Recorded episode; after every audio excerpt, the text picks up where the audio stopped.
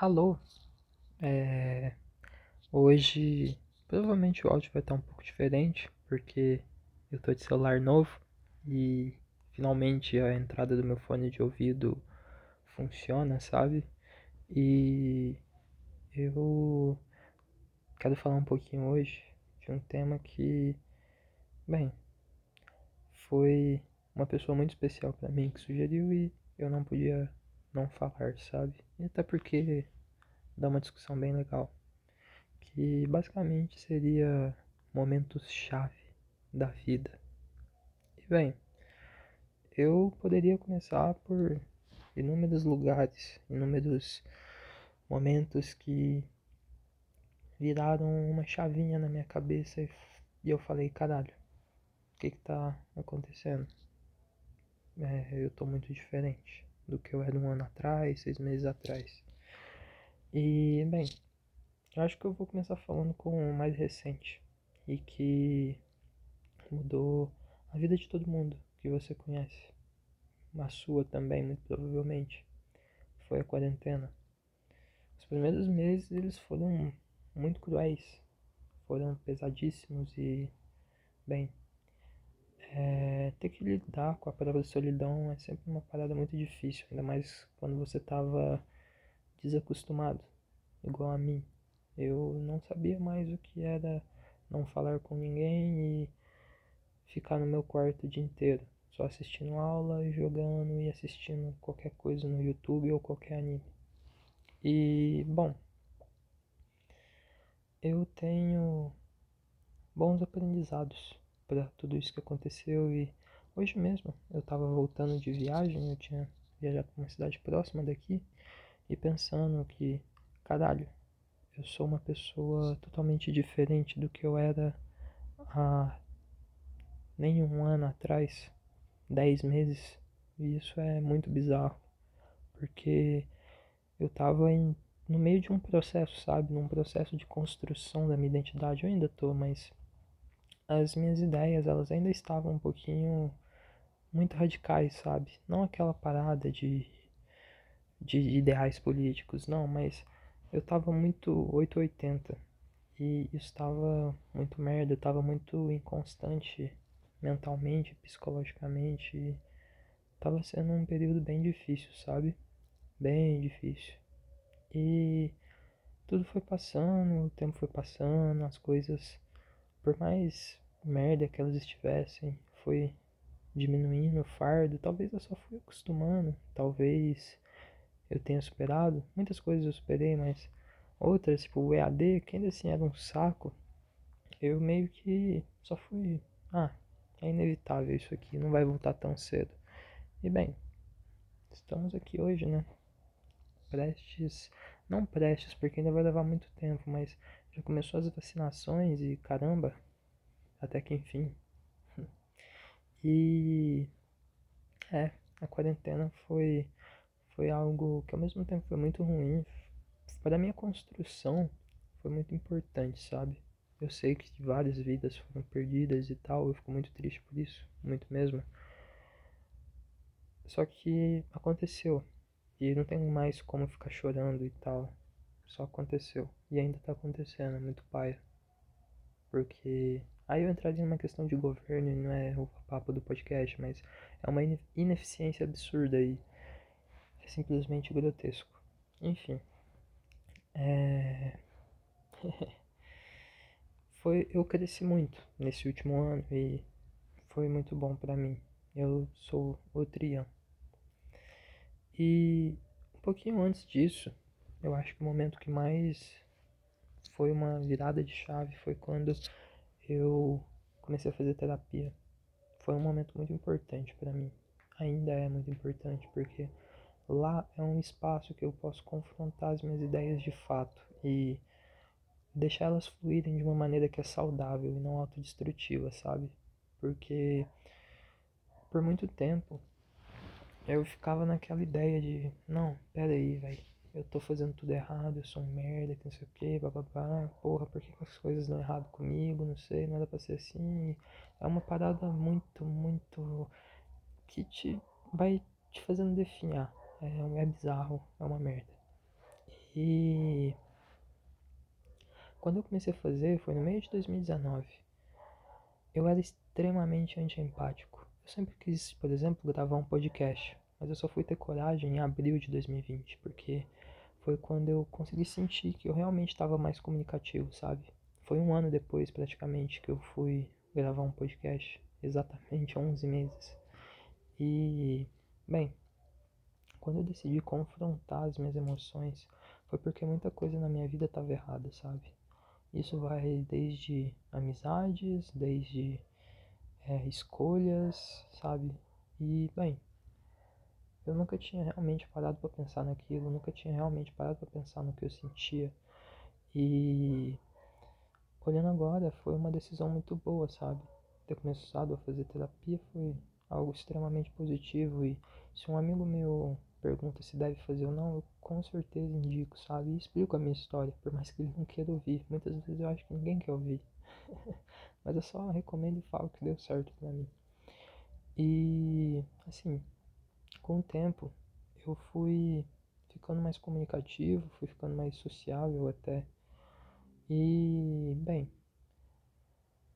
ainda me ajudou muito com o início dessa quarentena, vamos conectar os assuntos eu não surtei, não desisti de tudo, causa que eu tinha apoio mental, psicológico e eu fico imaginando as pessoas que não tinham. Foi assim, teria sido um período muito creepy para mim, muito horrível. E graças à minha psicóloga e tal, eu tô inteiro, sabe? Eu tô mais forte. Eu não saberia como é que transformar toda aquela dor que eu tava sentindo em algo positivo e a terapia me fez isso e foi muito legal, muito legal mesmo. Bem, é...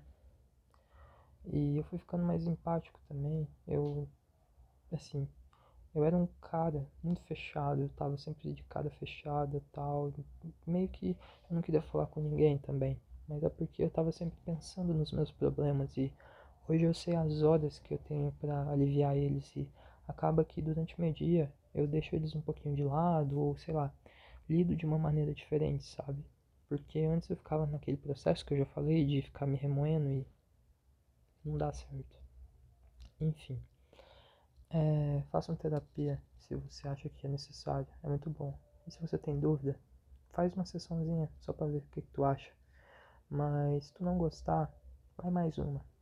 Confia em mim, porque eu também tive essa. Eu fiz duas sessões com uma psicóloga. E assim, eu acho que foi uma coisa de Deus, porque não é possível forma que ela trabalhava comigo era, tipo, muito diferente do que era com a minha hoje. A minha é teoria cognitiva comportamental, eu acho. E a outra eu nem sei a linha dela, mas era uma parada muito infantil, sabe? Mas eu acho que foi bom também, porque eu realmente não sabia é, definir as minhas emoções.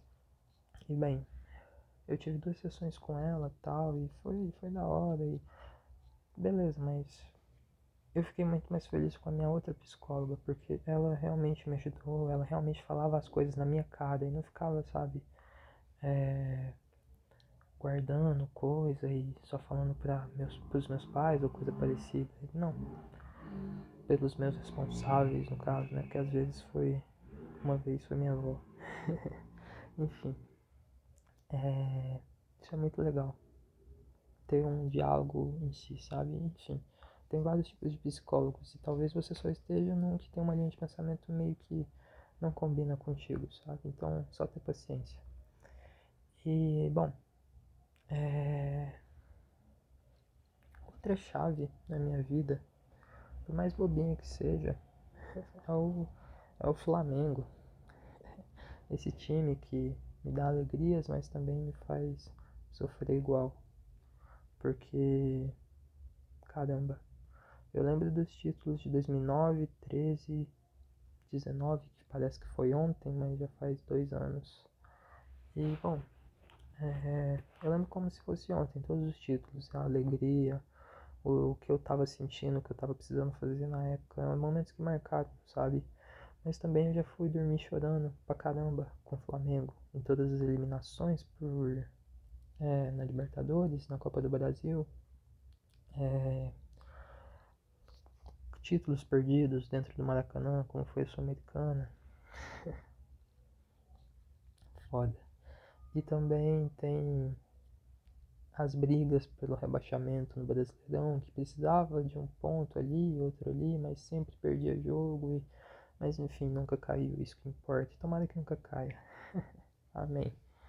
E bem, o Flamengo é um termômetro para minha vida, porque no momento que eu me desconectei de tudo que eu gostava, eu só literalmente ia pra escola e jogava LOL. A única coisa que eu fazia que eu realmente gostava era LOL. É, eu parei de acompanhar, sabe? Eu não tinha mais o tesão que eu tinha, mesmo de ver perder, sabe? Hoje em dia o Flamengo foi eliminado da Copa do Brasil, Libertadores e tá. Agora que começou a encontrar o time, mas eu ainda assim assisto jogos, fico feliz, xingo os jogadores e tal. É uma parada legal ainda. Mesmo que seja um pouquinho é, chato, sabe? Eu fiquei um pouquinho irritado, mas ainda assim é parte de torcer por um time.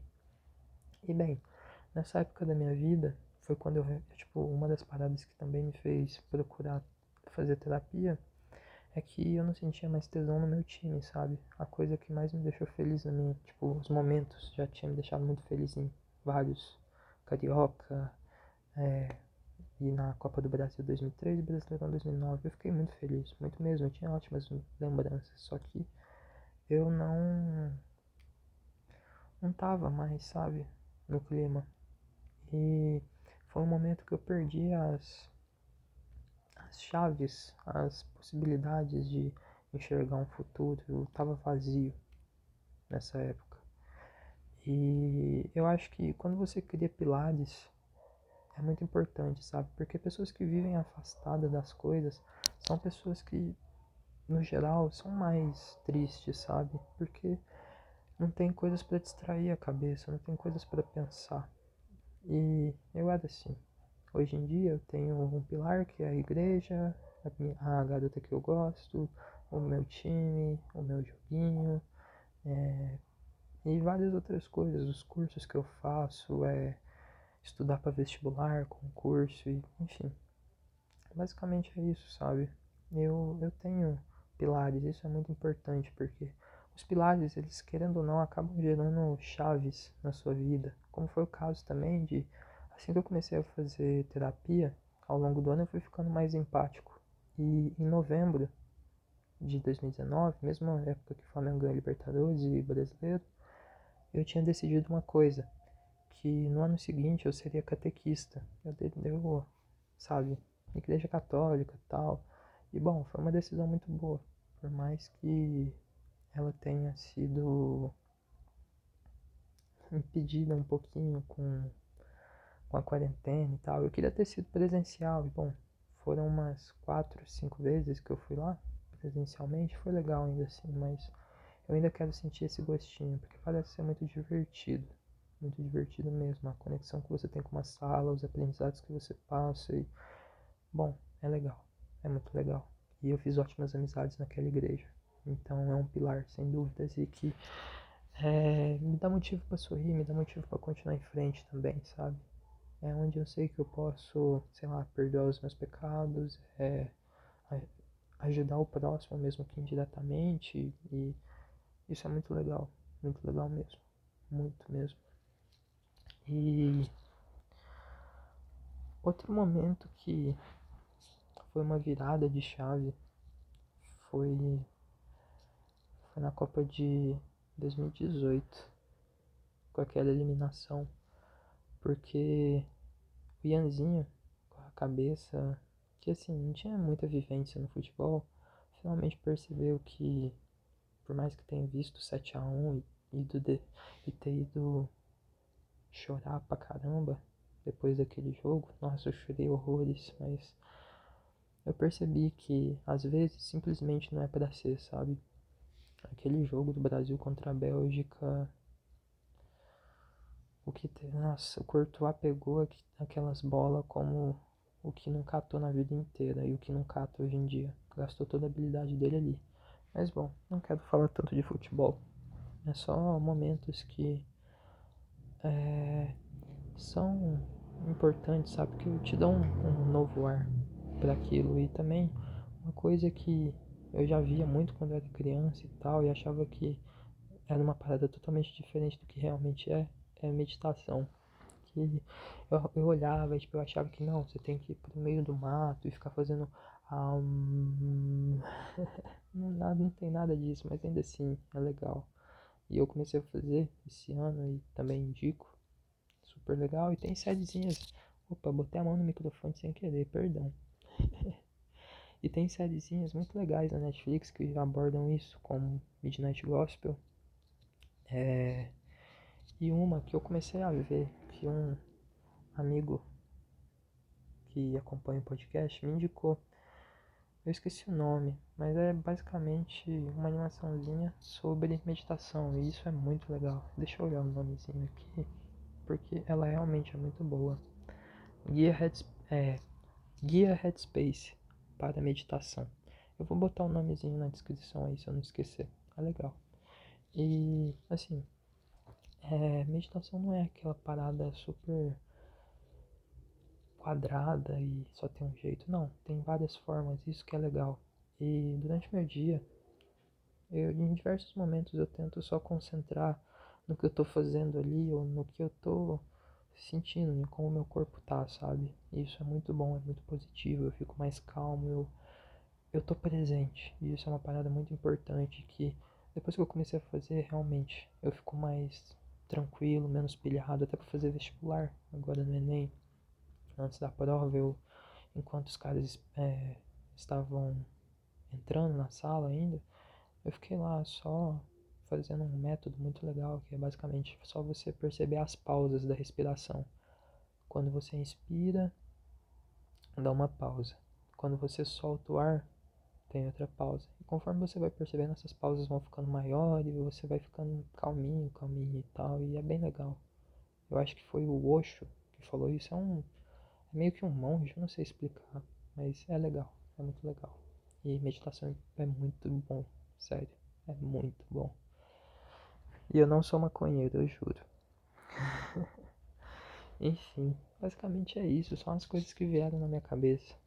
E são muito importantes. Eu não quis entrar é, em específico com pessoas ou coisa parecida, porque aí ficaria pessoal demais, sabe? Talvez eu falasse alguma coisa que não era para falar, sabe? Eu, eu posso ser um pouquinho linguarudo, mas enfim. As pessoas que eu considero importantes sabem que são importantes e até mesmo que, sei lá, se eu te demoro a responder, você é importante para mim de algum, de algum modo, sabe? Você é legal. Desculpa por demorar. Eu não faço por querer, é por é porque eu tô concentrado em outra coisa e eu quero te dar toda a minha atenção. Desculpa. Enfim, é isso. Obrigado por escutar até aqui. Você me ajuda muito escutando até o finalzinho e você me deixa muito feliz também. Muito obrigado.